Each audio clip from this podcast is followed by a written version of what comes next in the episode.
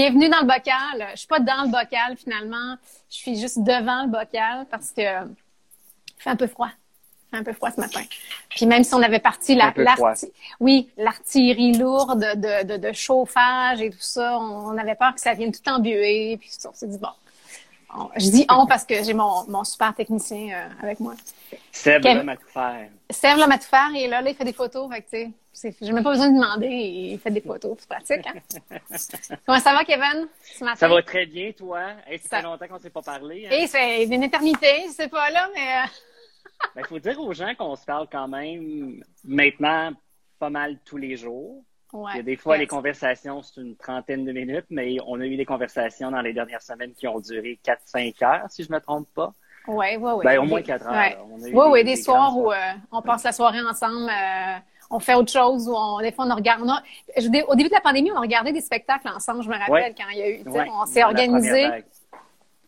Ça a du bon, la pandémie, hein, parce que, tu sais, on se parlait, nous, mais dans nos vies super occupées, on se parlait de temps en temps. Mais là, on est tout le temps à la maison, on a nos outils avec nous. C'est facile de juste envoyer un petit texto, puis de dire, ben là, tant qu'à s'écrire, pourquoi on fait pas un, un, FaceTime, puis euh, finalement, on se parle euh, comme si on habitait dans la même, euh, dans la même maison, ou presque. dans le... Ben, ce qui a été le cas pendant un petit bout, là. Dans le même immeuble, oui, oui, hein, dans la Poutine Tower. Pour les gens qui savent pas, parce qu'il y a peut-être des gens qui te connaissent, Kevin, puis qui me connaissent pas, ben, je vais quand même le présenter. Moi, c'est Josée Thibault, puis je vis à Edmonton. Euh, ça, c'est mon projet Le Bocal. Donc, c'est un projet euh, d'exploration numérique interplateforme où je fais un peu de tout, un podcast, euh, un feuilleton slash newsletter, des lives, beaucoup de choses sur les, réseaux sociaux. Euh, il y a eu, il y a eu des moments où j'en faisais plus, il y a eu des moments où j'étais très occupée, donc j'en faisais un peu moins. Et puis, ben, les entrevues comme ça, c'est pas vraiment des entrevues, c'est des discussions, c'est des conversations, c'est des rencontres. avec des gens qui m'inspirent, que j'admire, euh, des gens créatifs euh, dont euh, le parcours le parcours m'inspire, oui, c'est ça. Puis c'est un peu le bocal quand on se parle comme ça, si les gens se demandent de quoi on va parler. Mes questions, c'est toujours un peu ça, tu sais. D'où vient, d'où vient, d'où vient l'inspiration, d'où vient la vocation, parce que je considère que les gens que je vais interviewer, c'est souvent des gens qui ont une espèce de vocation, qui ont eu un appel, en tout cas qui ont trouvé leur voie. Mm-hmm. Autant leur voix dans le sens de chemin que leur voix dans le sens de, de voix, parole ou leur médium pour s'exprimer. Mm-hmm. euh, donc, c'est un petit peu un préambule. Donc, moi, je suis à Edmonton. Kevin, tu es à Ottawa en ce moment. Mm-hmm. Ouais. On se connaît depuis, je calculais ce matin, on se connaît depuis 16 ans, c'est ça, depuis, 2004. Depuis 2004. Ouais. 2004, année où tu es arrivé à Edmonton, où tu as vécu à Edmonton. Ben, justement, je vais faire une petite bio pour peut-être les gens qui te connaissent, qui connaîtraient un peu moins. Euh, je pense que les gens euh, dans, à Edmonton te connaissent. Là. Ils, se rappellent de toi. euh, mais, ça, peut être bon, ça peut être bon ou mauvais, ça. C'est un couteau à double tranchant inoubliable. Ouais, mais tu sais, quand t'es parti, il y avait bien des gens qui avaient la petite larme à l'œil. donc, Kevin Sweet, euh, tu es né à Buckingham en 1979, pour ne pas dire ton âge, mm-hmm. de parents anglophones, mais tu as fait toute ta scolarité en français. Fait ça, c'est important de, de, de, dire ça. Euh, donc, tu as fait ton, ton primaire, ton école secondaire en français, après ça, ton cégep en sciences humaines au cégep de l'Outaouais, donc en français aussi. Ouais. Après, tu diriges vers quelque chose. Vraiment, les communications, c'est déjà un appel parce que tu, tu, tu vas à l'Université d'Ottawa pour faire un bac en communication, communication et médias. Après ça, tu veux travailler tout de suite, mais les choses se passent pas nécessairement comme tu veux. Peut-être qu'on en reparlera après. Oui. Donc, tu fais un autre euh, diplôme de deux ans au Collège Algonquin en, en télévision, documentaire et, cinéma. Ouais. Donc, en anglais. En anglais. En anglais, celui-là. C'est les, les seules deux années de toute ma scolarité que j'ai fait en anglais. En tout, Le reste a été, euh, tout le reste a été fait en français. OK. Puis après ce diplôme-là, tu as un appel de Daniel Girard, pour ne pas le nommer, de quelqu'un d'Edmonton. Je sais même pas où il est rendu, Daniel Girard. Moi non plus. Si quelqu'un le sait, vous nous le direz. On n'a pas de nouvelles de lui, c'est vrai.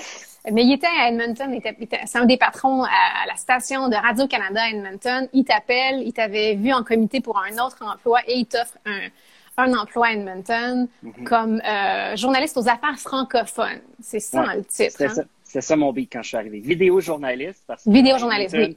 À Edmonton, je faisais souvent ma caméra, euh, mon propre montage. Vous avez aujourd'hui, je pense, quelque chose qui s'appelle le furteur. Je sais pas si ça existe encore. Mais c'est un peu, c'est un peu ce beat-là que j'avais quand je suis arrivé à Edmonton. Donc, c'était de couvrir tout ce qui était communautaire. Je couvrais beaucoup aussi les, les AGA des différents organismes. Ça, c'était toujours un peu mes affectations les, les, moins intéressantes, mais il y avait souvent de la nouvelle. Là. Ça brassait des fois dans les, dans les AGA. Oh oui, ça brasse encore, laisse-moi dire. Euh, donc, c'était mon beat quand je suis ouais, ouais. Puis là, tu, restes ici pendant euh, six ans à peu près? 2004 à 7 ans? Jusqu'à jusqu'à 2010. Jusqu'à 2010. Et là, tu as un poste de journaliste. Ben, entre-temps, tu deviens journaliste culturel, mais ça, on va y revenir aussi. Ouais. Et après, tu t'en vas à Toronto. Ouais. Euh, à Radio-Canada toujours, euh, encore à la station euh, francophone de Radio-Canada à Toronto comme journaliste culturel. Et là, tu restes quand même quatre ans. Sept ans. Non, sept ans? Sept ans. Ah, jusqu'à 2017. Ça, c'est intéressant, là, les cycles de sept ans. il y a quelque chose là-dedans qu'il faut explorer. Et là, finalement, tu aboutis après ces sept années-là à Toronto, à Ottawa.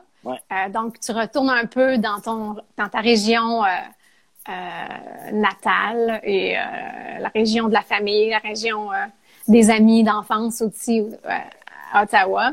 Et là, tu es, c'est ça. Région, région de mes débuts. De tes débuts, ouais, ok. Mais avec avec une nouvelle perspective. Tu sais, on. Oui. Je, suis revenu, au, je, suis rentré au mais avec une perspective différente sur c'était quoi être ici et de le vivre différemment aussi. Mm-hmm. On va y revenir aussi parce que c'est très intéressant tout ce que tu vis à Ottawa en ce moment. Donc, voilà un peu pour ton parcours, ton parcours professionnel. Évidemment, à travers tout ça, il y a beaucoup de voyages, euh, une grande euh, une grande expérience de, la francophonie canadienne aussi, euh, inévitablement, et surtout à partir du moment que tu deviens journaliste culturel. Euh, fait que ça, c'est un petit peu ta, bio pour ceux qui te connaissaient un peu moins. Euh, mais avant qu'on entre dans tout ça, un peu le parcours, puis les inspirations et tout ça, moi, j'ai des questions rituelles dans le bocal. Et en fait, la première question vient parce que mon idée de départ, c'était que c'était le bocal sous influence. Euh, mais là, je sais pas que la pandémie et tout, euh, puis on veut garder, on veut se garder une petite gêne là, mais euh, en tout cas, les gens peuvent pas toujours dire euh, quelles influences ils aiment euh, avoir dans sa vie en public. Mais mais donc, on, toi, tu bois-tu un petit café toi ce matin? Là, je bois de l'eau avec du citron. Ah mon Dieu, oui oui, tu, tu voulais te dégager la gorge. Je, je, je, je, je suis sage aujourd'hui. c'est bien, c'est bien. Mais moi, je suis sage aussi parce que je bois un, un, un latte à la spiruline. Parce qu'en ce ah. moment, oui, ben, je peux pas, je peux pas trop endurer. Il y a des jours comme ça, je peux pas endurer la caféine. Quoi la spiruline? La spiruline, c'est une algue verte, une algue bleue verte. Euh, on dit que la, cette algue-là est à la source, est à la base de toutes les sources de vie qu'il y a eu sur la planète. Oh, Donc, c'est une multivitamine algue blachin chouette. Euh, ça sent le poisson, ça goûte mauvais. Je, je, je, rajoute, évidemment, je mets du lait d'avoine dedans, donc ça fait un peu, euh, ça, ça, sucre un peu, puis je rajoute de la cannelle et un petit peu de vanille pour comme noyer le poisson. Et donc, c'est bon pour la digestion ou quoi? C'est bon pour la santé, la spiruline. c'est des vitamines, c'est des algues, donc c'est très... C'est, de la spiruline, pas de la... Spiruline. De spiruline. Spiruline, ouais. Spirulina. Spirulina. Spirulina. Euh, donc, c'est ça que je bois. Mais une des questions rituelles donc, qui vient de ça, c'est à quoi tu carbures? Mais bien sûr, ça n'a pas besoin d'être euh, une substance euh, on carbure pas nécessairement toujours à une substance, on carbure à quelque chose. Donc, ma première question, Kevin, ça serait à quoi tu carbures pour avoir tant d'énergie et tant de drive? Parce que ça, c'est quelque chose que j'ai pas dit dans la bio, mais tu es quelqu'un qui travaille très fort. Tu es une des personnes que je connais les plus dévouées à son travail. Puis, tu as une énergie, tu es go, go, go, très discipliné. Euh, donc, d'où ça vient toute euh, cette énergie-là? Oh, tu vois, je pensais à ça en, en promenant le chien ce matin. Sais, je, À quoi je carbure? Je carbure beaucoup.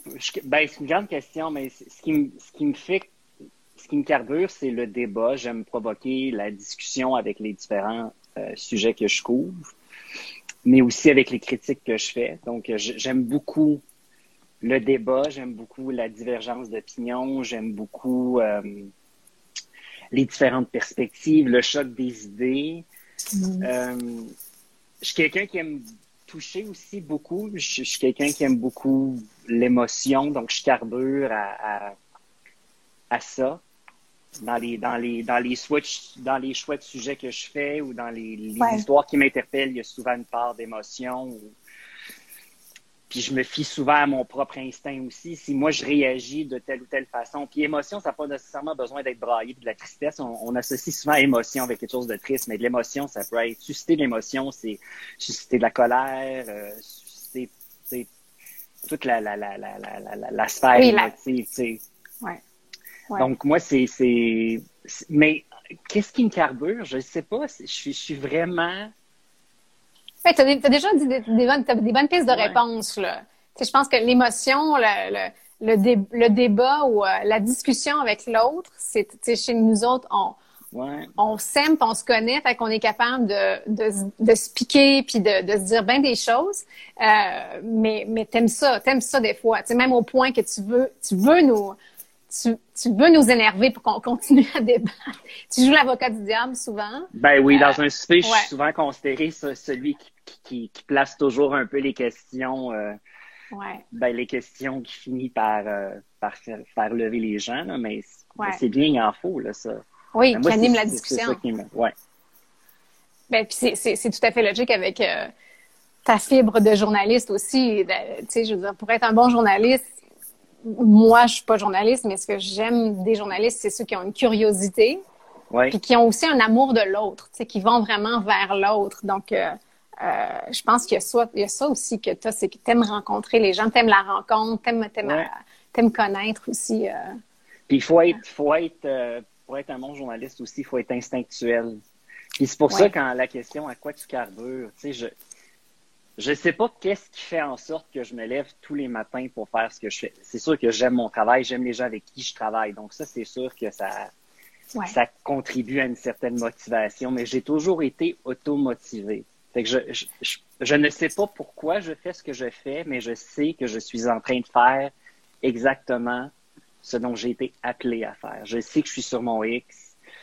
Fait qu'à mm-hmm. tous les jours, on dirait ça, c'est juste quelque chose qui vient... Euh, qui vient naturellement, qui, qui peut être dangereux aussi parce que tu l'as mentionné, oui, je travaille beaucoup et souvent le journalisme culturel, la grande, la grande difficulté, c'est que la, la, la ligne entre tes intérêts personnels et comment tu te ressources et ce que tu fais comme profession, mais ça devient intrinsèquement lié. C'est tout ensemble, c'est ça. Mais je pense qu'en quelque part, pour être un bon journaliste culturel, je pense qu'il faut que ça aille ensemble parce que l'amour, l'amour de tout ce qui est art, que ce soit de l'art visuel, de la littérature, de la danse, il faut pas, faut pas que ce soit de la job.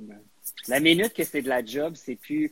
Puis j'aime, j'aime pas beaucoup utiliser le mot. C'est pour ça que j'aime, j'aime que tu poses la question à quoi tu carbures parce qu'on revient souvent à l'expression qu'est-ce qui te passionne. Puis les gens qui travaillent avec moi savent que qu'est-ce qui te passionne, c'est quelque chose qui c'est un terme un peu galvaudé. Tout le monde est passionné par quelque chose. Oui. oui. Tout le monde, tout le monde est passionné par quelque chose.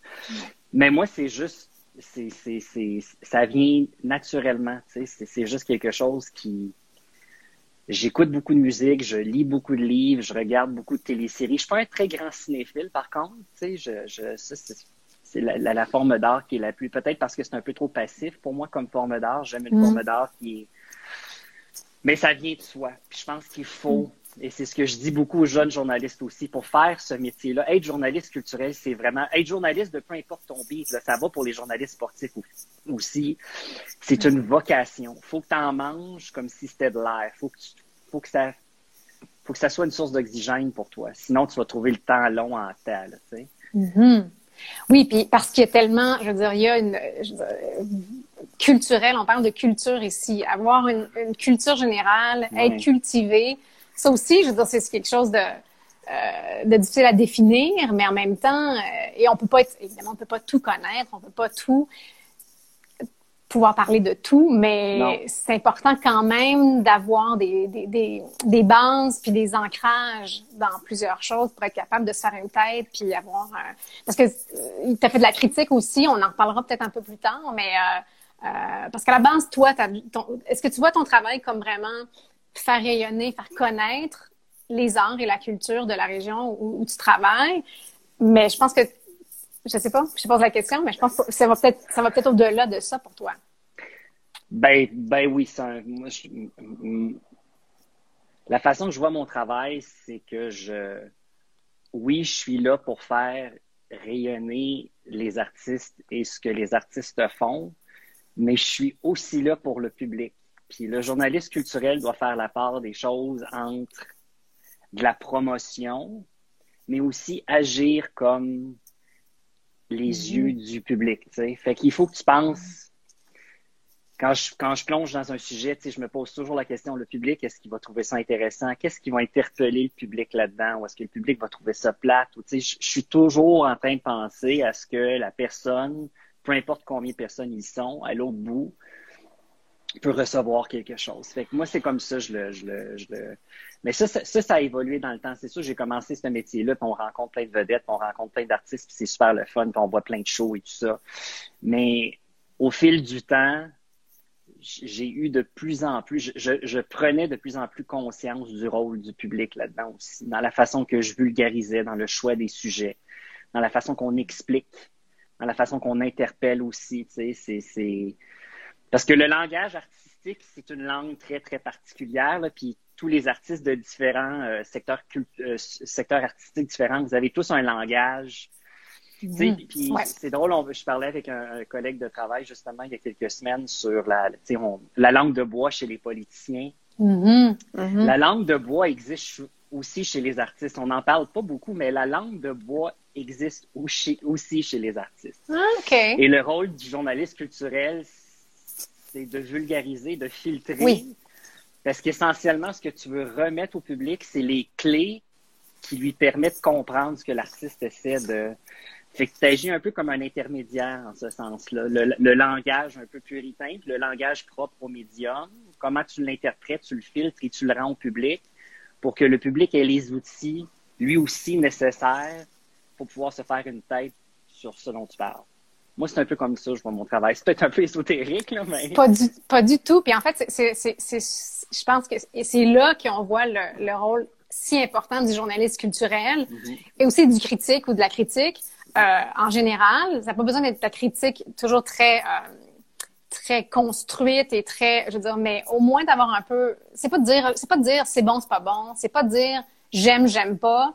C'est de donner, comme tu dis, euh, des clés aux gens pour pour pour entrer, pour mettre le pied dans un univers qui peut-être est très très inconnu, très inaccessible pour eux. Tu sais, fait que ça, je, je trouve ça intéressant. Puis moi, ça me renvoie la question à nous comme artistes aussi. Euh, à quel point on doit penser à notre public et on mm. doit s'adresser à eux. Et, puis évidemment, tu sais, il faut qu'il y ait de toutes sortes de formes d'art et, des choses plus plus complexes et plus difficiles, peut-être plus difficiles d'accès, mais mais quand même, je trouve ça intéressant et important parce qu'il faut pas oublier autant qu'on est artiste que quand on est un journaliste culturel ou un critique, qu'on s'adresse à quelqu'un quand même finalement, en bout de ligne, faut, faut jamais oublier ces gens-là. Faut jamais les, faut jamais euh, les prendre pour des cons, mais faut jamais euh, non plus euh, sous-estimer ce qu'ils peuvent, ce qu'ils peuvent comprendre ou, vouloir saisir de ce qu'on fait. Que moi, je, parce, que, parce que je pense, moi, je pense que le, le, le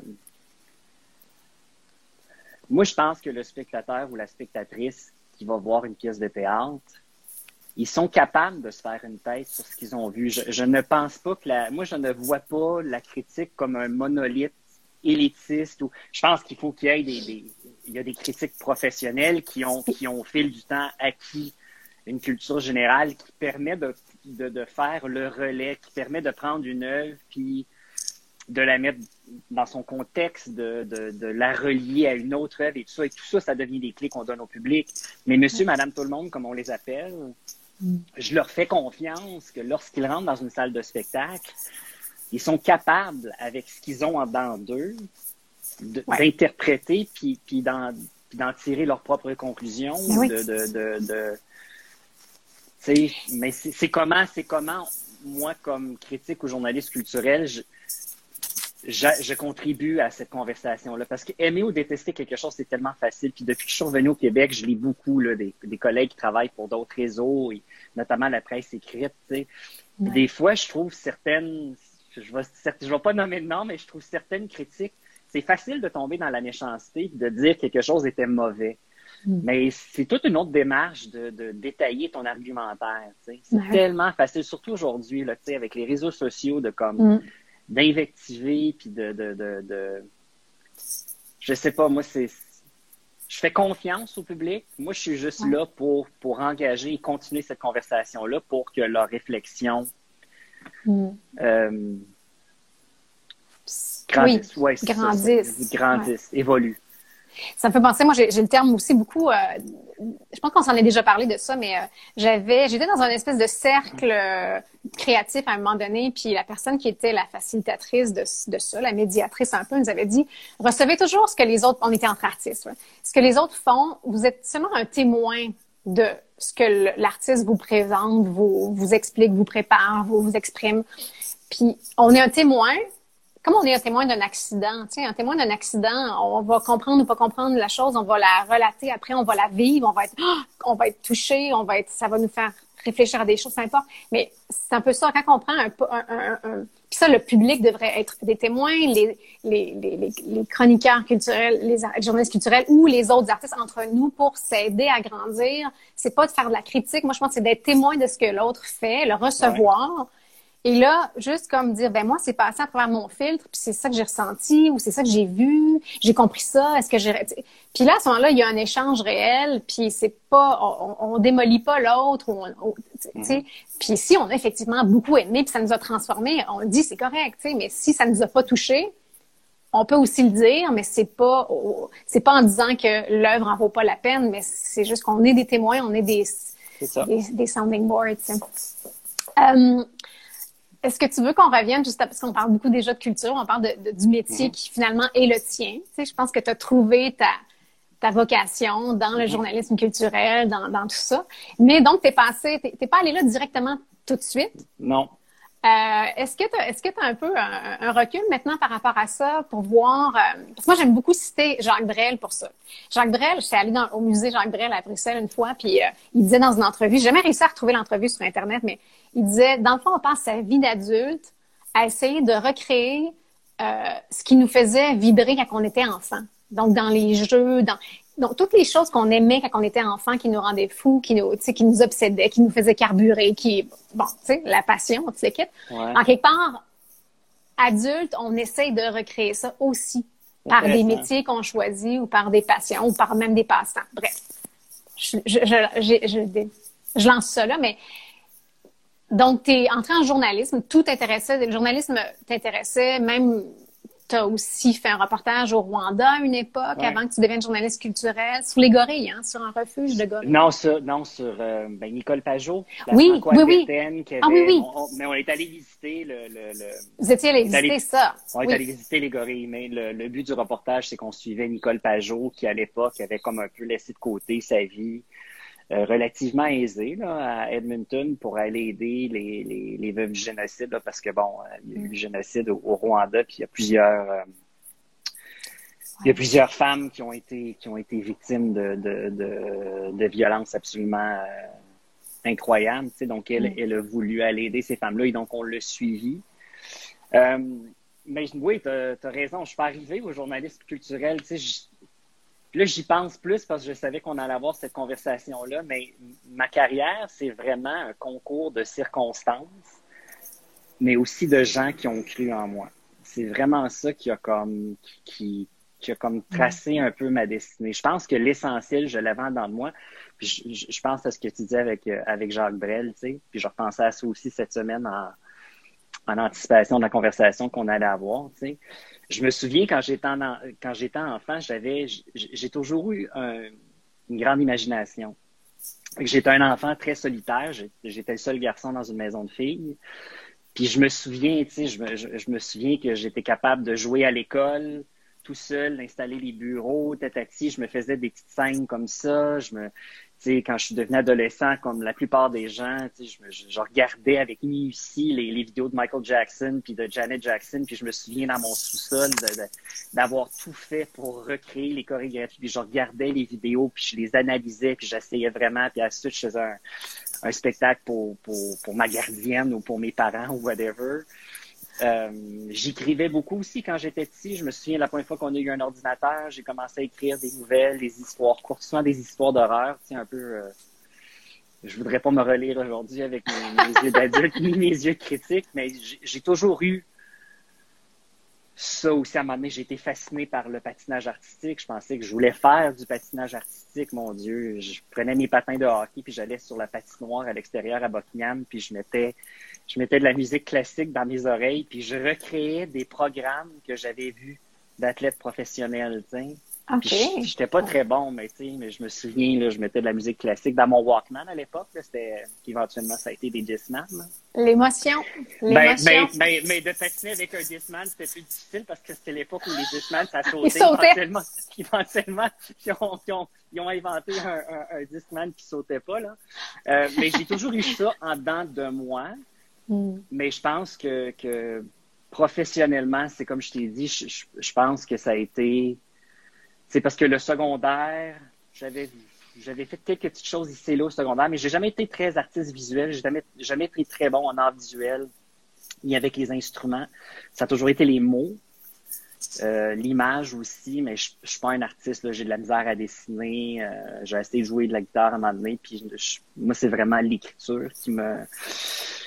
Et puis, euh, Là, je, je m'égare un ben, peu. Ben, donc, ça, c'est le primaire, le secondaire. Donc, il y avait des traces quand même que tu aimais, les arts. Ben, j'étais artistique, oui. Tu étais artistique, ça, c'est clair. Puis, ben, tu as quand même choisi les communications. Donc, évidemment, tu avais déjà remarqué. Tu as aussi écrit pour le journal de l'école, à, l'école secondaire. Donc, tu étais quand même impliqué dans, dans, ouais. euh, dans ça, là, tu sais, les, les, communications, écrire des, écrire des histoires, dans le fond, parce que, tu sais, c'est beaucoup ça ton métier. Les métiers de la des artistes aussi, c'est de raconter des histoires. ben oui, je suis un raconteur d'histoires. Je raconte l'histoire des autres, mais essentiellement, je raconte des histoires. Euh, mais oui, tu sais, je suis allé, à l'université, j'ai fait mon, mon bac en communication, puis on dirait que c'est de là que ça a parti. Tu sais, j'ai commencé à, à, à, faire du bénévolat à la, à la télévision Rogers ici à Ottawa, qui était une télévision communautaire. Je me suis inscrit pour devenir bénévole. Puis quand tu étais bénévole, je faisais pas grand-chose. Je roulais des câbles et tout ça. J'ai commencé comme ça. Et là, il y a une réalisatrice dont le prénom Isabelle, mais j'oublie son nom de famille, avait dit Ah, tu sais, on est, en train de mettre sur pied un nouveau programme culturel qui s'appelait, qui va s'appeler VM2, puis ça va être animé par Julie Boulanger, Julie Boulanger, Julie Beau aujourd'hui qui est rendue à Montréal. Tu sais, t'aurais-tu envie d'être chroniqueur? Ça va être un mix de vidéoclips d'artistes avec, d'entrevues avec des artistes de la région. Ça te tenterait dessus? Fait tu sais, cette personne-là me tendait une perche pour l'essayer. Puis là, j'ai, ouais. j'ai fait ça, puis je m'y suis investi. Puis c'était du bénévolat, j'étais pas payé.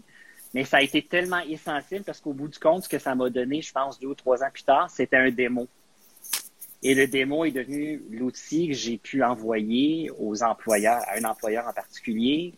Et, mm -hmm. et donc, tout ça, là, tu sais, cette histoire-là, je la relate beaucoup parce que des fois, on investit du temps, du temps non rémunéré, mais on le fait pour. Je savais que j'avais besoin de ces années-là, la télévision communautaire, pour peaufiner, pour essayer, pour me planter. Tu sais, essaies des affaires. Essentiellement, tu fais juste te mouiller, tu essaies de t'essaies d'en manger le plus que tu peux, tu sais. Même si c'est pas rémunéré. Mm -hmm. Fait que ça avait, ça, avait été un, ça avait été un peu ça, et ensuite, éventuellement, il y a eu un coup de téléphone qui a, qui a, qui a changé, qui a changé ma vie, puis qui a été le, le le gros, le gros move, le, le, la, la, première euh, transplantation aussi, parce que ouais. je pense que quand tu es parti pour Edmonton en 2004, c'était ton, ton, premier euh, tu, changeais, tu quittais, là. Ouais. C'est la première fois que je quittais le nid familial. Oui, oui. C'est la première fois que j'embarquais dans un avion. OK. Fait que, mais wow. Edmonton aussi, Edmonton est arrivé sur mon parcours, encore une fois, à cause d'un concours de circonstances. Ouais. Avant d'aller faire mon diplôme au Collège Algonquin en documentaire et en cinéma, en sortant de l'université, j'avais postulé pour un emploi avec Radio-Canada comme vidéojournaliste au Nunavut. J'avais la grande pensée romantique. J'allais m'isoler dans le Nord et le temps mort où je serais pas en train de travailler, je serais en train d'écrire un roman parce qu'écrire un roman, ça demeure quand même un objectif professionnel que je, que je, qui existe encore. Là. Je veux absolument le faire. Bref, j'ai fait un comité de sélection, puis éventuellement, au téléphone, on m'a rappelé pour me dire que j'avais pas eu le poste. Et donc là, j'avais fini l'université, je voulais pas vraiment aller travailler pour le gouvernement, je me voyais pas vraiment comme fonctionnaire non plus. Fait que je suis retourné faire mon diplôme euh, au Collège Algonquin. Et la semaine où j'ai fini mon diplôme Algonquin, Daniel Girard, qui était alors patron de la salle Nouvelle-Edmonton, m'a appelé. Puis il m'a dit, je me souviin, j'étais dans la cuisine quand il m'a appelé, il m'a dit, regarde, j'ai un poste de vidéojournaliste, voici combien ça paye. C'était à Edmonton. Faudrait que tu arrives dans trois semaines. Là. Je me souviens plus trop quoi. Ouais, C'était ouais. Il dit, j'ai besoin de toi vite. Es-tu disponible? Je dis, ben oui, ma graduation, c'est la semaine prochaine. Ensuite, je suis comme un agent libre. Donc, ça, cet appel-là. Puis ce qui est drôle avec Daniel Girard, c'est que Daniel Girard s'était rappelé de mon comité de sélection il y a deux ans. Donc, tu sais, c'est une autre, c'est une autre leçon que j'ai appris, c'est que des fois, on postule ou on, il y, a des, il y a des fois, on n'obtient pas un emploi dans ce domaine-là pour X ou X raisons. Mais ce qu'on a fait va nous servir plus tard. Tu sais. Je ne le savais pas à cette époque-là. Mais j'avais fait de bonnes impressions, puis éventuellement, mais cette personne-là a fini par m'offrir un poste. Et là, ma carrière avec Radio-Canada a, commencé là. Et par la suite, par la suite, ça a toujours été un enchaînement de gestionnaires ou de directeurs régionaux qui m'ont téléphoné pour me dire c'est toi qu'on veut. Mm. Donc, les gens qui t'ont fait confiance, dont tu parlais tantôt, c'est des gens qui, ont vu quelque chose en toi, ils t'ont offert quelque chose. Puis généralement, c'est ce que tu sens dire, c'était toujours des. C'était le moment était bon, le moment oui. tu étais rendu là, puis c'était toujours des des, euh, des, moves, comme on dit en bon français, euh, qui étaient qui étaient parfaits, qui étaient. Mais des, gens qui, des gens qui nous disent c'est avec toi qu'on veut travailler. ben oui. Drette là, parce que ça vient avec, ah, tu sais, je vais, ils, me prennent exactement comme je suis. Donc, ils savent ce que je fais. Ils savent comment je suis aussi. Donc ça, ça leur plaît, donc ils veulent continuer avec ça. Donc je, vais vers ces opportunités-là parce que je sais que je vais avoir une forme de liberté parce que je vais pouvoir continuer à être moi-même dans mon travail.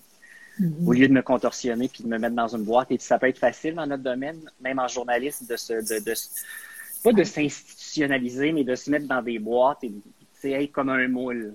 Ouais. J'ai jamais voulu être un moine.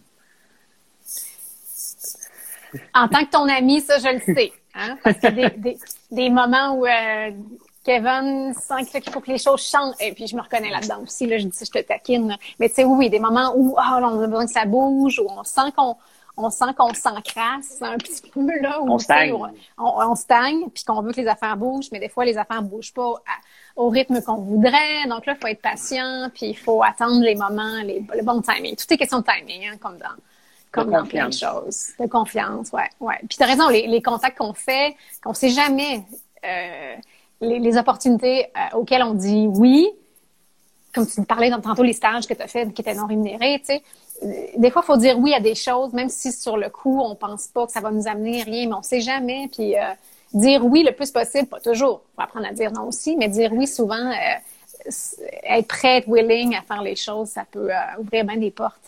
C'est drôle que tu, tu viens de dire quelque chose auquel je réfléchis beaucoup ces temps-ci, et c'est de dire non. Je, et ça, mais ça, je pense que ça vient je ne veux pas faire de généralisation sur les milléniaux, mais je, pense qu'il y a beaucoup d'impatience dans la jeune génération, des gens qui veulent tout tout de suite, tu sais. Mm-hmm. puis, qui se permettent des fois d'être exigeants en début de carrière. L'exigence, je pense que mm. c'est quelque chose qui se mérite. Je pense que tu arrives à un certain point dans ta carrière où tu, tu, peux commencer à exiger plus de balises, tu peux commencer à dire non sans avoir peur de et moi, c'est devenu une partie très importante de ma démarche parce que moi, j'entame probablement la dernière partie de ma carrière. Mm-hmm. Et à ce moment, mm-hmm. c'est mm-hmm. vraiment beaucoup. Oui, je veux faire ça. Je veux faire ça. Et, le non, je veux pas faire ça, je, ne le rationalise plus. Mon gut me le dit, mon instinct me dit, c'est pas pour moi. Je veux pas perdre de temps là-dessus, Mais ça, ça vient avec le temps, la patience et l'expérience. Oui. Puis comme tu dis, à un point dans ta vie où tu peux te permettre de dire non aussi, dans le sens que tu as le droit de choisir, tu as le droit de... Tu sais exactement ce que tu aimes faire et ce que tu aimes moins ou tu es moins bon. Euh, euh, mais mais tu as raison, je pense, pour revenir à ça, pour les quand on commence dans dans n'importe quel métier, je pense qu'il faut il faut dire oui souvent, il faut sauter sur les opportunités qui se présentent, ouais. pas faire la fine bouche là parce que ah si ça, tu sais euh, euh, moi, en tant qu'artiste qui a été euh, très longtemps pauvre et qui l'est encore, mais tu sais, il y avait, il y a le truc qui circule par rapport aux, trois, aux trois choses, tu sais, les trois choses qui, qui peuvent faire que tu vas dire oui à un, un contrat ou un projet. Est-ce que ça va être le fun? Est-ce que je vais gagner de l'argent? Est-ce que je vais apprendre quelque chose? Si t'en as au moins deux des trois, là, ça vaut vraiment. Ça, les trois, c'est la, c'est l'opportunité idéale. Si t'en as deux des trois, c'est, ouais, exactement. Si t'en as deux des trois, c'est déjà encore bon. S'il y en a juste un des trois, là, il faut vraiment que tu analyses la chose. Puis des fois, oui, ça, ça paye. mais c'est pas le fun, puis je veux pas apprendre grand-chose, mais ça paye, puis il faut payer le loyer. Tu sais, mais, mais moi, j'ai toujours retenu ça, c'est super simple, mais en même temps, apprendre quelque chose, avoir du plaisir, puis être payé, c'est quand même la base. c'est quand même la base de tout. Mais euh, donc, c'est mon petit conseil aux jeunes, mais je pense que ce que tu dis, tu sais, c'est ça... Euh, oui, il faut, faut, dire oui, puis il faut après ça apprendre à dire non, mais savoir quand dire non. Ben, c'est ça. Puis dire non, ça veut pas dire tomber dans la complaisance non plus, parce que j'aime ça me mettre en danger professionnellement. C'est pas pour rien qu'à tous les 6-7 ans, j'ai changé de marché culturel. Tu sais. Il y a quand même une part de danger de relever, de recommencer sa vie et tout ça, de, dans une nouvelle ville, se faire des nouveaux amis, euh, apprendre à connaître un nouveau milieu culturel. Tu sais. mais, mais dire non ne veut pas dire tomber dans la complaisance.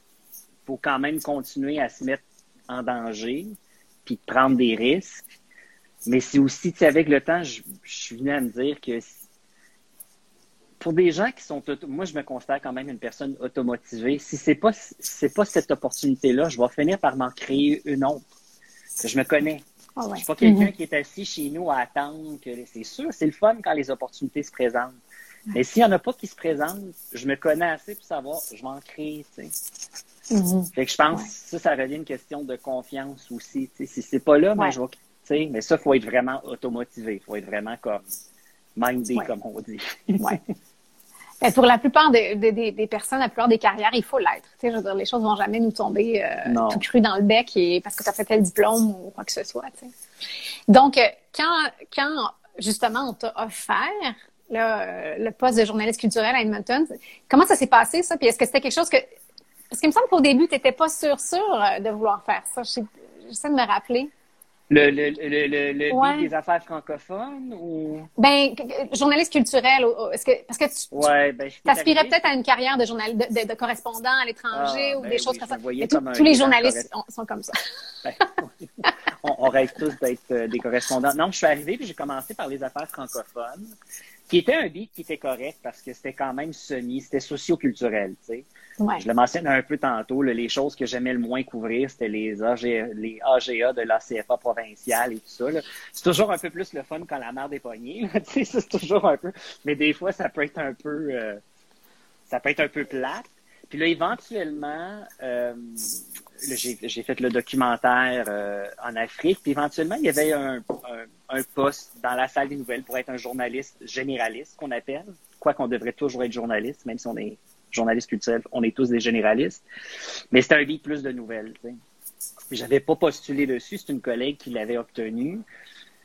Fait que j'étais pas nécessairement content. Puis là, on m'avait dit Radio-Canada retournait plus vers un mandat très, très culturel. Donc ça, ça a dû être en 2006-2007, là, parce que ça, ça tirait vers la fin de mon. Fait que mon beat avait pas beaucoup changé. Mais là, je couvrais plus des choses comme le Fringe, l'Edmonton Folk Festival. Mon, mes horizons culturels ouvraient. Donc, on partait toujours de ce qui était francophone, puis local, puis régional. Oui. Mais tu sais, on s'ouvrait. Je couvrais plein de choses dans le milieu anglophone aussi. Puis non, au début, j'étais pas super content, mais j'avais l'impression de revenir sur mes pas avec ce que je faisais déjà à Ottawa avant de partir. Puis je me suis dit, ben là, ça va aboutir à quoi finalement? Mm. Donc, je reviens journaliste culturel. Puis tu sais, il y a quand même une perception cette perception-là perdure encore. On a, encore des, murs à défoncer en ce sens-là, que quand tu es journaliste culturel, tu fais de la fluff. Tu es là pour te faire sécher les dents. L'entertainment. Ouais, ouais, L'entertainment, le divertissement, ce qui est important. Mais tu sais, fait qu'en ce sens-là, on a encore des, des, portes à défoncer pour que la perspective sur le journalisme culturel change. Fait que tout ça, quand on m'a dit tu retournes vers le culturel, j'étais pas super satisfait. J'étais comme, ah, bon, j'ai l'impression de revenir. Mais finalement, tu vois, encore une fois, c'est un concours de, de, de t'as beau, t'as beau résister à ce qui t'appelle. L'univers fait toujours en sorte. Puis finalement, mais ça a été la meilleure chose qui a pu se produire pour moi. Mm. j'ai fini ma carrière à Edmonton avec ça, qui m'a amené à Toronto, qui a été tout un autre. Puis Toronto, ça a été exponentiellement plus grand, tu sais. Ouais.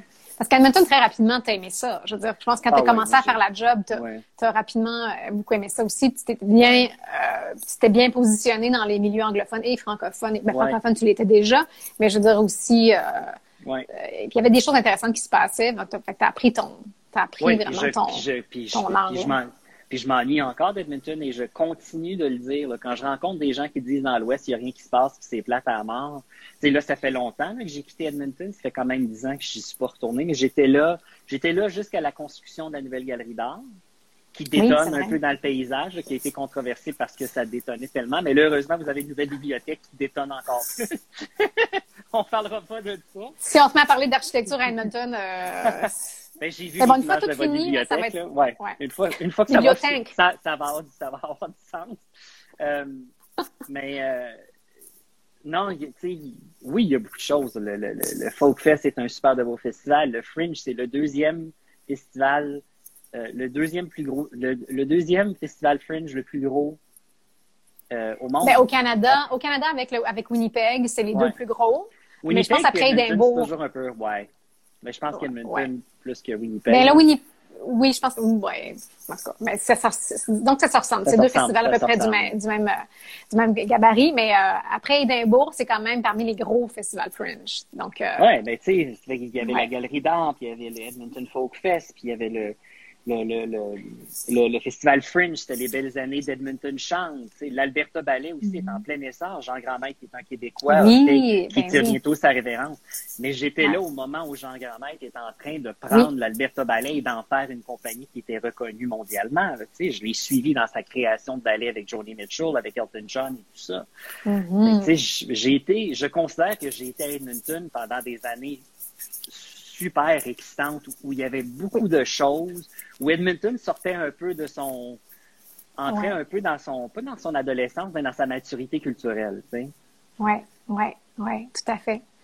Oui, c'est drôle parce que là, évidemment, je, je, pense à maintenant, puis j'essaie de comparer à quand tu étais là et maintenant, puis c'est très difficile. Là, puis en plus, avec la pandémie, c'est un peu bizarre. Mais, oui, c'était effectivement des très, très belles années. Puis il y avait une grosse effervescence, je te dirais même au niveau des arts francophones, des artistes francophones aussi. Il y avait eu comme, euh, même année, je pense en 2007, il y avait eu comme sept albums de d'artistes euh, musicaux francophones qui, qui, étaient sortis. Donc, il y avait, il se passait ben, effectivement beaucoup le de choses. Le gala Albertin de la chanson étant, se, se transformait. Exactement. C'était des belles ben oui, polyphonique, ça a changé jusqu'à. Ouais. Edmonton Champ était dans les bistrots sur l'avenue White, fait qu'il y avait quand même des choses qui se. Mais je me souviens quand même, mm-hmm. et, vous avez ri de moi dans le rire, je me souviens d'avoir. C'est pour ça que je t'appelle Sugar Kev, d'ailleurs. Je me souviens d'avoir couvert le premier Edmonton Champ qui était sur le terrain de l'école Maurice Lavallée, si je ne me trompe pas. Ben oui. Il y a plu cette fin de semaine-là. Il n'y avait pas un chat. Un chat ici. Je me souviens, puis je l'avais dit, je, je pense que je l'avais dit en nombre parce que finalement, c'est venu, ça m'a rattrapé parce que ça a été, j'ai été connu comme le gars qui disait. Mais ça, ça revient aussi. On l'a repris dans le. Ouais.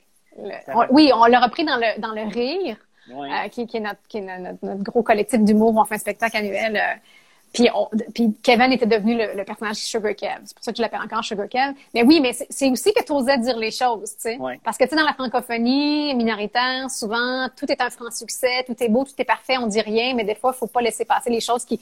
Euh, je veux dire, mais c'était le début du festival aussi. La formule avait a évolué dans les années qui ont suivi. Mais euh, oui, donc c'est 2004. 2004-2005 le premier, parce qu'on s'est rencontrés à la fête Franco à Beaumont en 2004. Oui. Ça, je me rappelle la première fois que je t'ai rencontré. Ouais, ouais. Donc ça, c'est la vie à Edmonton, qui est très, qui est très euh, communautaire, mais dans le bon sens du terme, pas dans le sens tweet-tweet, dans le sens qu'il y avait un gros cercle d'amis aussi, beaucoup de monde qui se connaissent, qui se tenaient ensemble. C'était les années de la petite scène aussi. Tous les vendredis soirs, euh, il y avait un petit, euh, un petit cabaret, soirée cabaret. Les gens se rencontraient là. C'était bien, c'était bien, bien fun. Et là, tu pars pour Toronto. Et là, on change quand même, c'est sûr que là, on change quand même. c'est un petit peu plus les big leagues, euh, autant, autant au niveau de la, de la station où tu étais, puis euh, euh, la ville, évidemment, qui a à offrir beaucoup, beaucoup de choses. Euh, fait que là, Toronto, là, tu penses à une autre étape aussi, parce que là, on parle plus de... On parle du, du TIFF, on parle de, de grosses, grosses compagnies ben, de théâtre. Ben oui, Toronto, ça a été, ça a été le, le, le Edmonton m'a donné tout le bagage franco-canadien. Puis Toronto, mais j'ai toujours voulu vivre à Toronto parce que je suis un gars qui aime beaucoup les grandes villes. C'est une petite station, par contre, ce qui est dommage parce que c'est quand même un marché ultra important. Oui, la station francophone est quand même petite. Et relativement petite, mm-hmm. malgré le, l'importance de la scène culturelle. Mais oui, Toronto, pour moi, ça a été, écoute, J'ai fait des rencontres. Donc, les vedettes nomment C'est mes sept ans de, ben, mes sept ans de name dropping. J'ai rencontré Brad Pitt. J'ai interviewé Madonna. J'ai, tout à, tout à Toronto, ce qui était le fun, c'est que c'était très international. Et ça aussi, j'en avais besoin pour mon, bagage culturel parce qu'il y avait beaucoup de choses qui me manquaient. Donc, ça m'a exposé parce que Toronto, c'est pas juste canadien. C'est quand même le plus grand milieu culturel. C'est le plus grand marché culturel au Canada et un des plus grands en Amérique du Nord, après des villes comme Chicago et New York. Et là, ça m'a exposé. C'était pas juste des chorégraphes canadiens, mais c'est des chorégraphes qui arrivaient de partout dans le monde. Mm. Euh, il y a le TIFF qui est le deuxième festival du film en importance après Cannes. Mm-hmm. Euh, il y avait à cette époque-là, c'était les belles années de Luminato, qui est un qui, qui est plus ce que c'était, mais qui à une époque était vraiment Écoute, c'est un festival pluridisciplinaire qui a amené des gens comme Marina Abramovic, euh, que j'ai vu sur scène, que j'ai interviewé.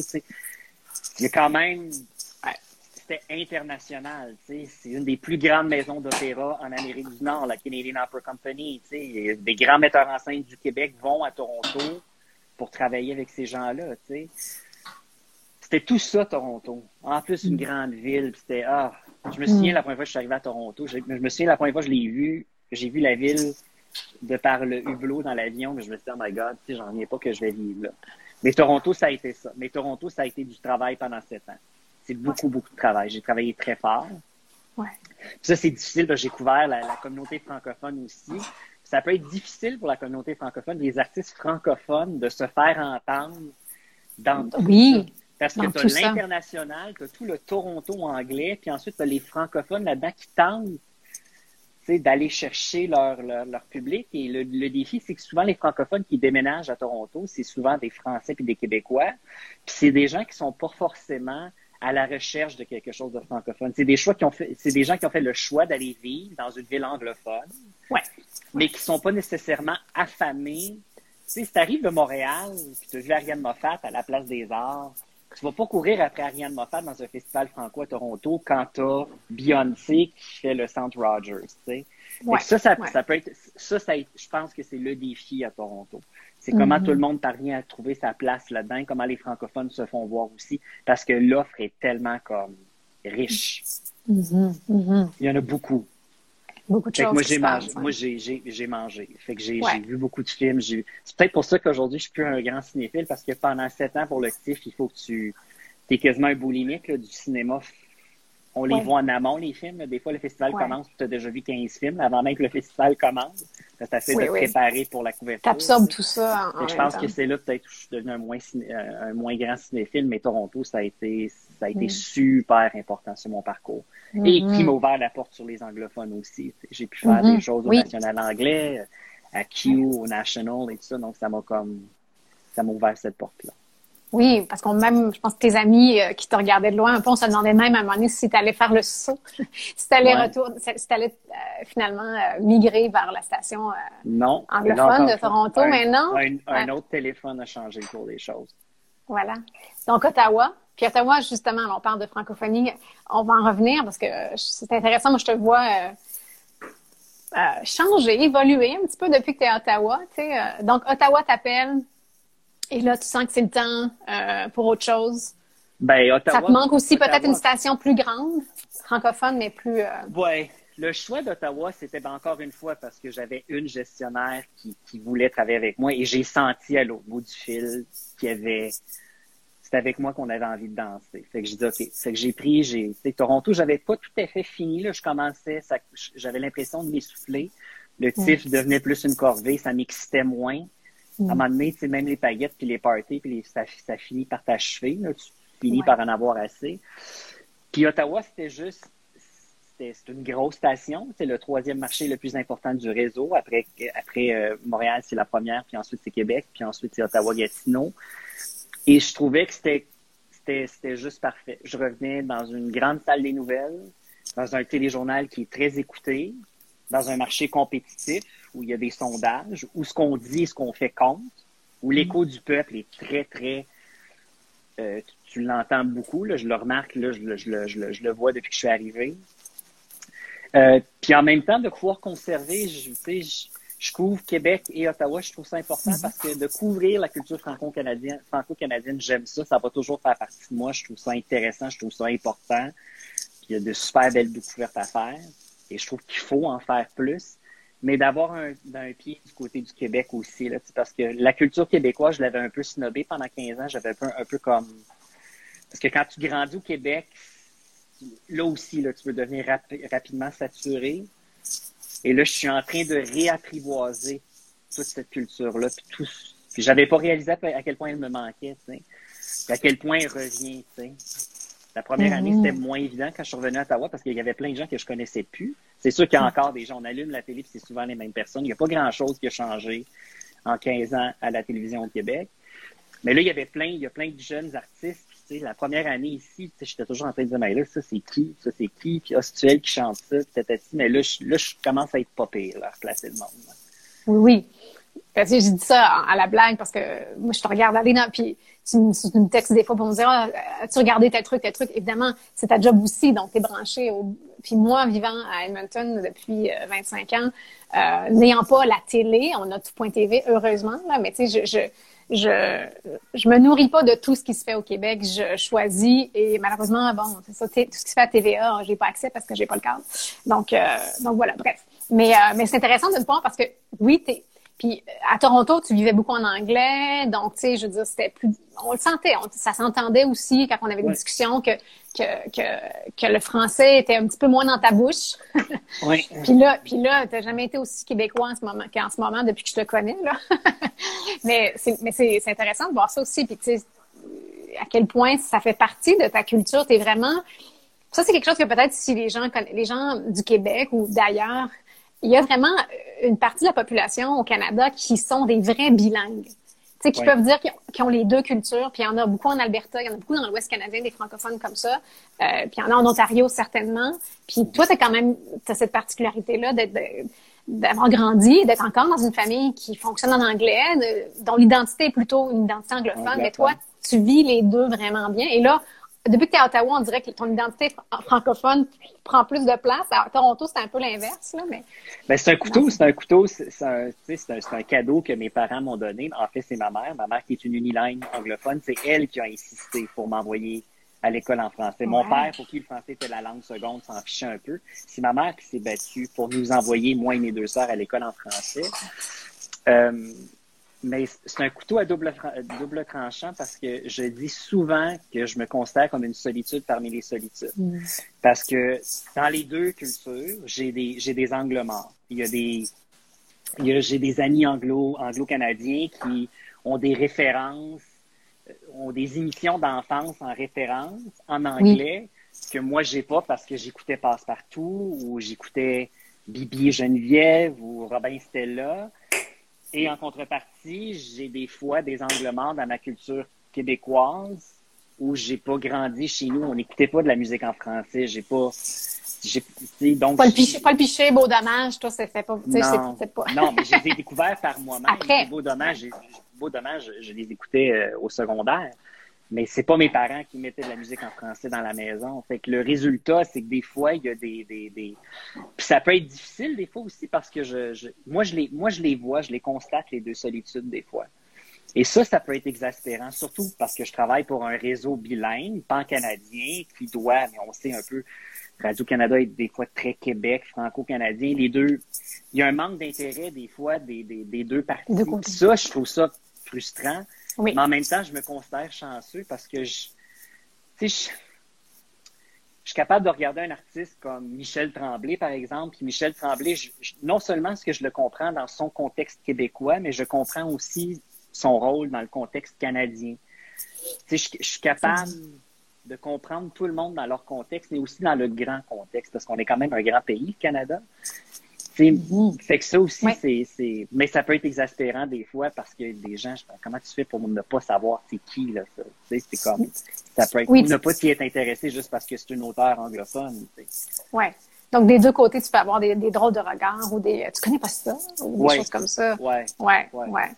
ouais. Mais encore là, de plus en plus, ta, culture francophone est bien plus grande que la plupart de, des, euh, ben, bien des Québécois, en fait, mais en tout cas, mais je comprends, je comprends ce que tu dis. Euh, ça, c'est quelque chose de beau, c'est quelque chose d'important, je trouve, cette, de revendiquer cette identité-là, euh, qui est vraiment une identité bilingue au Canada. C'est parce que c'est, comme tu dis, vous êtes, vous êtes un certain groupe, là, euh, puis on vous oublie carrément, ou on, ben, même les gens, je pense, diraient que ça n'existe pas. Tu sais, je pense qu'il y a beaucoup d'incompréhension de, par rapport à ça, puis là, on va pas commencer à parler de, de Lise Bombardier, mais tu sais, comme je pense que c'est des choses qu'elle comprend pas non plus, ça, cette réalité-là, quand elle parle des francophones ou elle va critiquer les francophones ou critiquer le langage des francophones en Québec.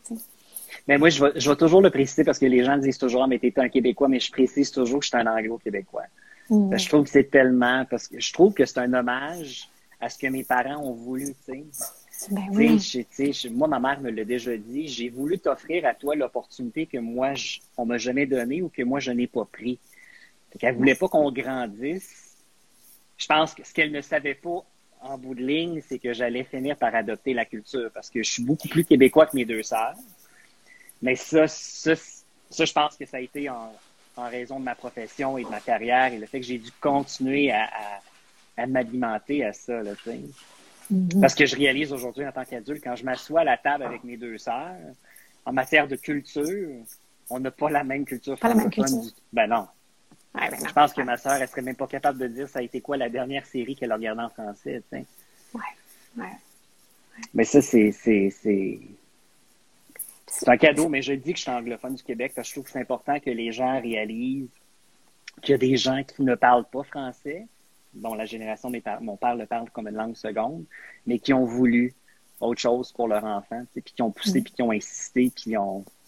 Mm-hmm le grand rêve, le, grand rêve euh, canadien de ce, ouais, Pierre Trudeau de ce, bilingue, ce pays bilingue, un vrai pays bilingue qu'on est qu'on est loin d'avoir atteint. Euh, mm -hmm. on peut pas le nier, c'est vraiment pas c'est pas le cas. Mais donc. Euh, Puis je me demande si on, on devrait commencer à, aspirer aussi à devenir un pays trilingue aussi. Tu dans, dans, tout ce processus de réconciliation, est-ce qu'on est-ce qu'on a une opportunité dans les écoles de tous commencer aussi à apprendre? Bon, je, suis d'accord, les langues autochtones, il y en a des... Il n'y en a pas juste une, c'est ça. Il y, en a, il, y en a, beaucoup. Mais est-ce qu'on devrait se diriger aussi éventuellement vers un pays trilingue et tout ça? C'est très important la langue aussi parce que oui, on est dans une époque où euh, il y a beaucoup de choses qui sont faites pour, euh, évidemment, pour les peuples autochtones, puis il est temps, c'est vraiment temps. Beaucoup de choses euh, pour les gens de couleur aussi. Il y a tous ces mouvements-là.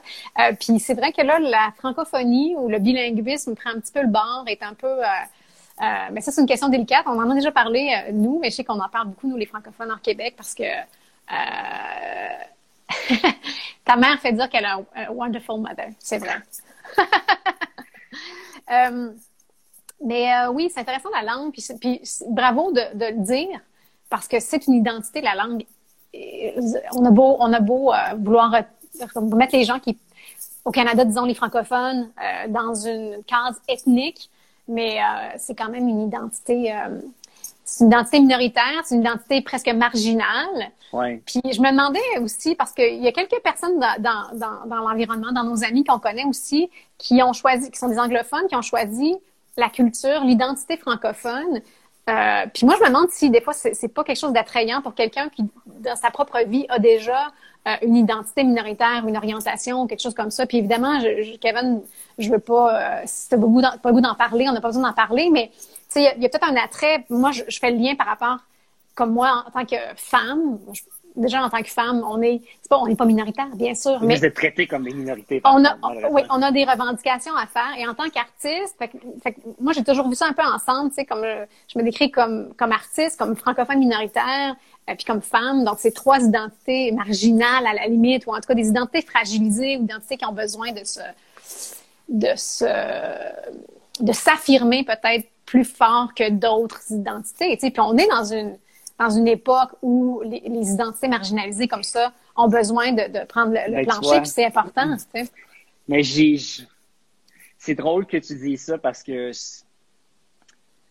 j'ai plein d'identités marginalisées, mais une chose dont je suis devenu très, très conscient, c'est que le fait d'être un homme blanc va toujours être la carte la plus forte que je vais détenir. Fait que s'il y a une chose dont j'ai pris connaissance, tu sais, avec toutes les grandes conversations qu'on a sur, sur le racisme, le racisme systémique, mm. euh, le, le, féminicide et tout ça, c'est que malgré toutes les identités, je détiens quand même la carte la plus puissante dans mon jeu, qui est la carte de l'homme blanc, qui va toujours, tu. Donc, je plus, donc, je suis plus de comment je peux utiliser cette carte-là pour aider les autres ou pour aider à faire avancer les choses. Je pense plus à cette carte-là, je vais te dire, que les cartes. Mm. Mm-hmm. Mm. Euh, les autres cartes dans mon jeu. Très important. Ben, ça revient un petit peu à ce que je disais avant. Tu sais, nous, on a, quand je disais que les francophones minoritaires, ces temps-ci, on est un peu, on marche un peu sur des œufs. On est en train de se demander si on, a le droit encore de se chialer ou de revendiquer quand il y a des, des, des identités ou des marginalités des marginalités ou en tout cas qui, qui, qui en arrachent beaucoup plus que nous, tu sais. Euh, donc c'est intéressant euh, tout euh, tout ça. Euh, je trouve. C'est comment c'est comment on peut arriver pour faire de la place à, à, la table pour tout le monde. Tu sais, je le je le vois pas, je le vois pas je sais que certaines personnes voient ce débat-là comme mais je dois laisser ma place à quelqu'un d'autre. Mm-hmm. Non, tu, fais une place à quelqu'un d'autre. Puis si la table est trop petite, ben on va juste s'équiper avec une plus grande table pour faire plus de place pour tout le monde. C'est, mais comment on arrive à ça? Je pense pas que dans les discussions, on est encore rendu On est encore dans, dans autre mm-hmm. chose, mais éventuellement, je pense que l'objectif, mm. c'est que tout le monde puisse être assis à la table. Mm-hmm. Oui, tellement tellement. Mon autre question rituelle, c'est euh, c'est par rapport au bocal. Donc moi, j'ai appelé mon projet le bocal, puis c'est un peu le, bocal, c'est un peu une métaphore du confinement. Euh, mais c'est aussi une bulle qu'on se crée tous. Euh, je fais des liens avec la chambre à soie de Virginia Woolf. Donc pour les femmes, c'est aussi très important. Et là, on, on peut élargir à tout le monde, mais d'abord, ça, euh, parce qu'il n'y a pas juste des artistes qui ont besoin de leur chambre à eux. Euh, tout le monde a besoin de son espace. C'est une question que je te lance comme ça, évidemment, mais ça n'a pas besoin d'avoir une réponse euh, inspirée. Là. Mais est-ce que, est-ce que tu penses que tu as réussi à créer une bulle? C'est quoi ton, ton univers où tu te sens vraiment toi-même, où tu peux t'exprimer? C'est peut-être le travail, c'est peut-être, je sais pas. Non, je ben, j'ai pas une bulle physique j'ai une, une, une, bulle mentale, puis moi, ma bulle mentale, je vais la chercher dans la lecture. Mm. Et comme ça, ma bulle, je peux l'avoir avec moi partout. quand j'étais jeune, je, je, suis capable de lire en auto, même si je suis passager, même si je suis assis en arrière. Il y a beaucoup de gens qui ont des hauts le cœur lorsqu'ils lisent dans la voiture. moi, j'ai jamais eu de problème. Si vous voulez me, fermer, me fermer la boîte, là, il fallait me mettre un livre entre les mains, puis je suis capable de partir pendant quelques heures. Puis je commence systématiquement mes jours. Chaque journée, je commence avec 30 45 minutes de lecture tous les matins avec mon café, avant même d'entamer quoi que ce soit. Puis je me donne un autre 20 minutes le soir. Puis là, on parle de euh, lecture comme euh, du roman ou euh, plus de fiction, là, comme quelque chose qui... Oui, ben, je vais lire tout. Là. Je lis, j'aime les biographies politiques aussi. Là. Je lis les polars. Tu sais, je suis quand même assez ouvert. Je lis beaucoup de choses. Mais ma bulle, mon bocal à moi, je le crée dans mes moments de lecture. Parce que pour moi, c'est mm. une forme de méditation, c'est une forme de, de, de, de... Ouais, c'est une, forme de. Je suis capable de. déconnexion. je suis capable de déconnecter. Est-ce que tu lisais beaucoup quand tu étais, petit aussi? Oui. Ouais. On est une grande famille. tout le monde chez nous. Euh, c'est grand on, est on, est des, on est pas mal des grands lecteurs. Même ma grand-mère, jusqu'à sa, son lit de mort, elle avait toujours un, un livre là, sur sa, sa, table de chevet. Sa table de chevet. Euh, mais moi, c'est là, c'est la lecture. OK. Parce que ben, je, te, je te connais assez, évidemment. Je, je, on en a déjà parlé, puis moi, je suis comme ça aussi. Même si on est des personnes assez expressives, on travaille avec le public et tout ça, tu es un introverti, je pense. Un gros introverti. Oui, puis les gens, des fois, sont étonnés de savoir ça parce que, justement, on revient un petit peu à l'énergie, puis au carburant là, qui fait qu'on... Tu sais, mais donc, euh, la lecture ou de se retrouver, la, solitude aussi, en quelque part. Euh, c'est quelqu'un qui a besoin de sa solitude, qui est pas toujours seul, mais là, là, tu, là, tu le vis de façon assez intense depuis euh, quelques mois, là, mais... Oui, c'est pas toujours facile parce que là, je réalise à quel point, oui, j'ai besoin de solitude, mais j'ai aussi besoin de faire un peu de social. Mais non, ben je suis pas un extroverti. Ça a été, ça, ça, ça a été, et ça continue à être la chose mm. qui est la plus parce qu'ici, le, bulletin de nouvelles est regardé, puis je me souviens, c'était comment sortir pour les premières fois, puis me faire reconnaître à l'épicerie, me faire reconnaître dans un magasin, ça peut devenir. Mm-hmm. J'apprécie, les gens viennent toujours vers moi très gentiment. quand les gens veulent être méchants, ils vont toujours dans les réseaux sociaux, ils viennent jamais dans ta face. les, personnes qui viennent vers toi sont habituellement ont toujours des super bonnes choses à dire.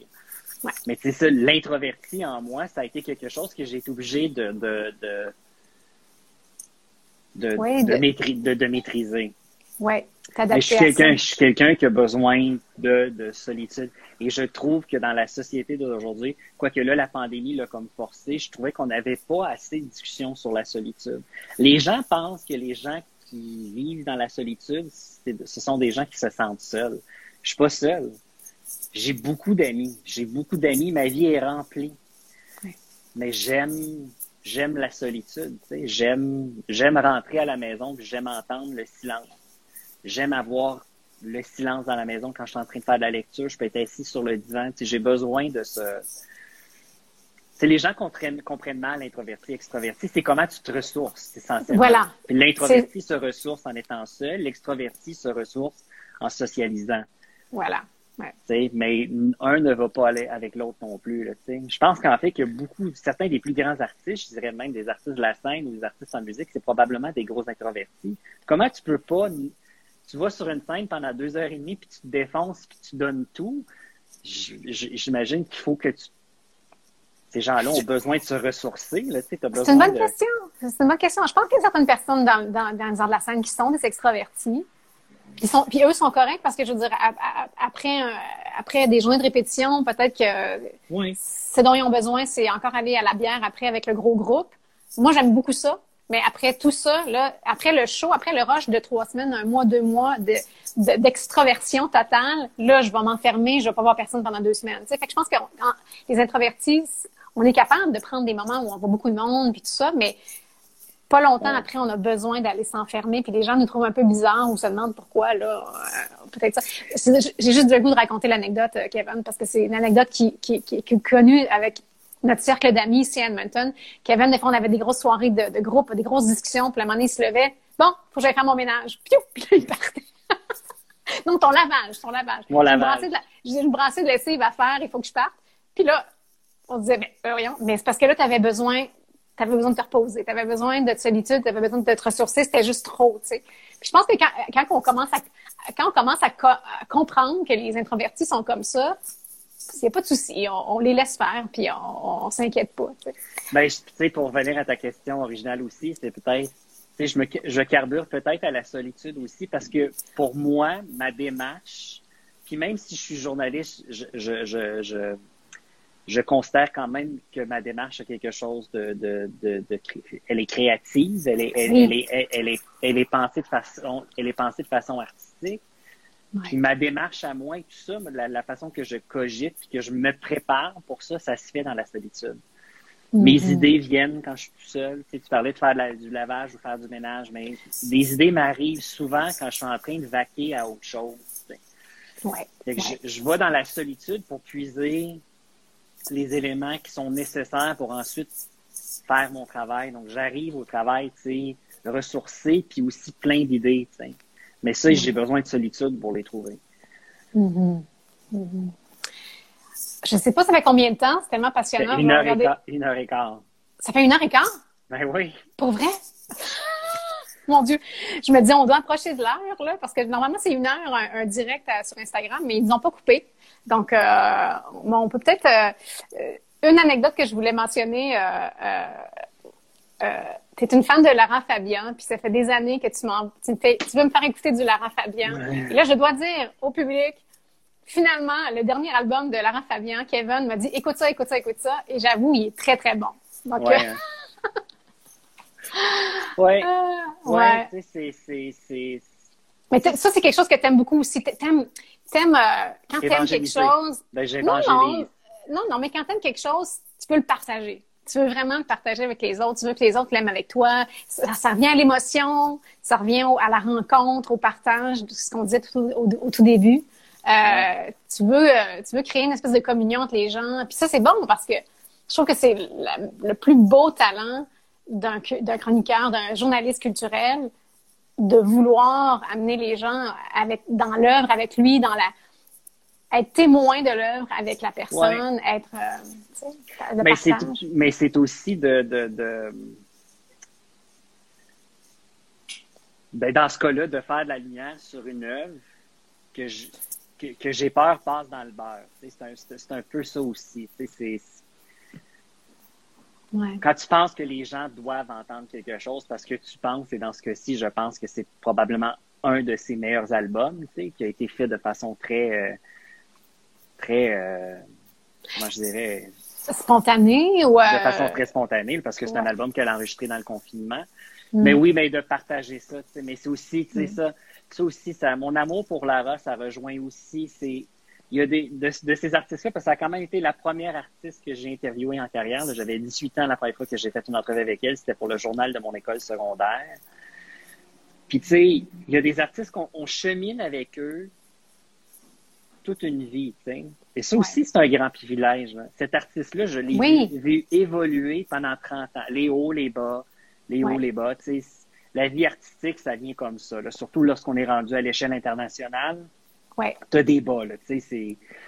Mais tu sais, de cheminer avec quelqu'un comme ça, ça, je trouve que c'est... Puis à la fois, t'as as, cheminé avec son œuvre, mais t'as aussi, tu l'as rencontré souvent, donc tu la connais, donc il y a, y a quand même ça. Je pense qu'il y a cet amour-là de, de, des artistes, tous les artistes, mais certains artistes, évidemment, qui sont qui ont un, un, lien plus précieux avec ton propre cheminement. Euh, ouais. Euh, donc ça, c'est beau aussi, c'est intéressant. Oui. Écoute, moi, je continuerai, là, mais ça fait une heure et quart. Je me dis c'est peut-être un peu long euh, pour les gens qui vont écouter en différé. Euh, mais euh, est-ce que tu as des choses que tu aimerais rajouter, juste comme quelque chose qu'on n'a pas, qu'on n'a pas touché? Ou sinon, on peut aussi s'arrêter là, parce que nous, on va continuer à se parler. mais ce sera pas sur un live Instagram. non.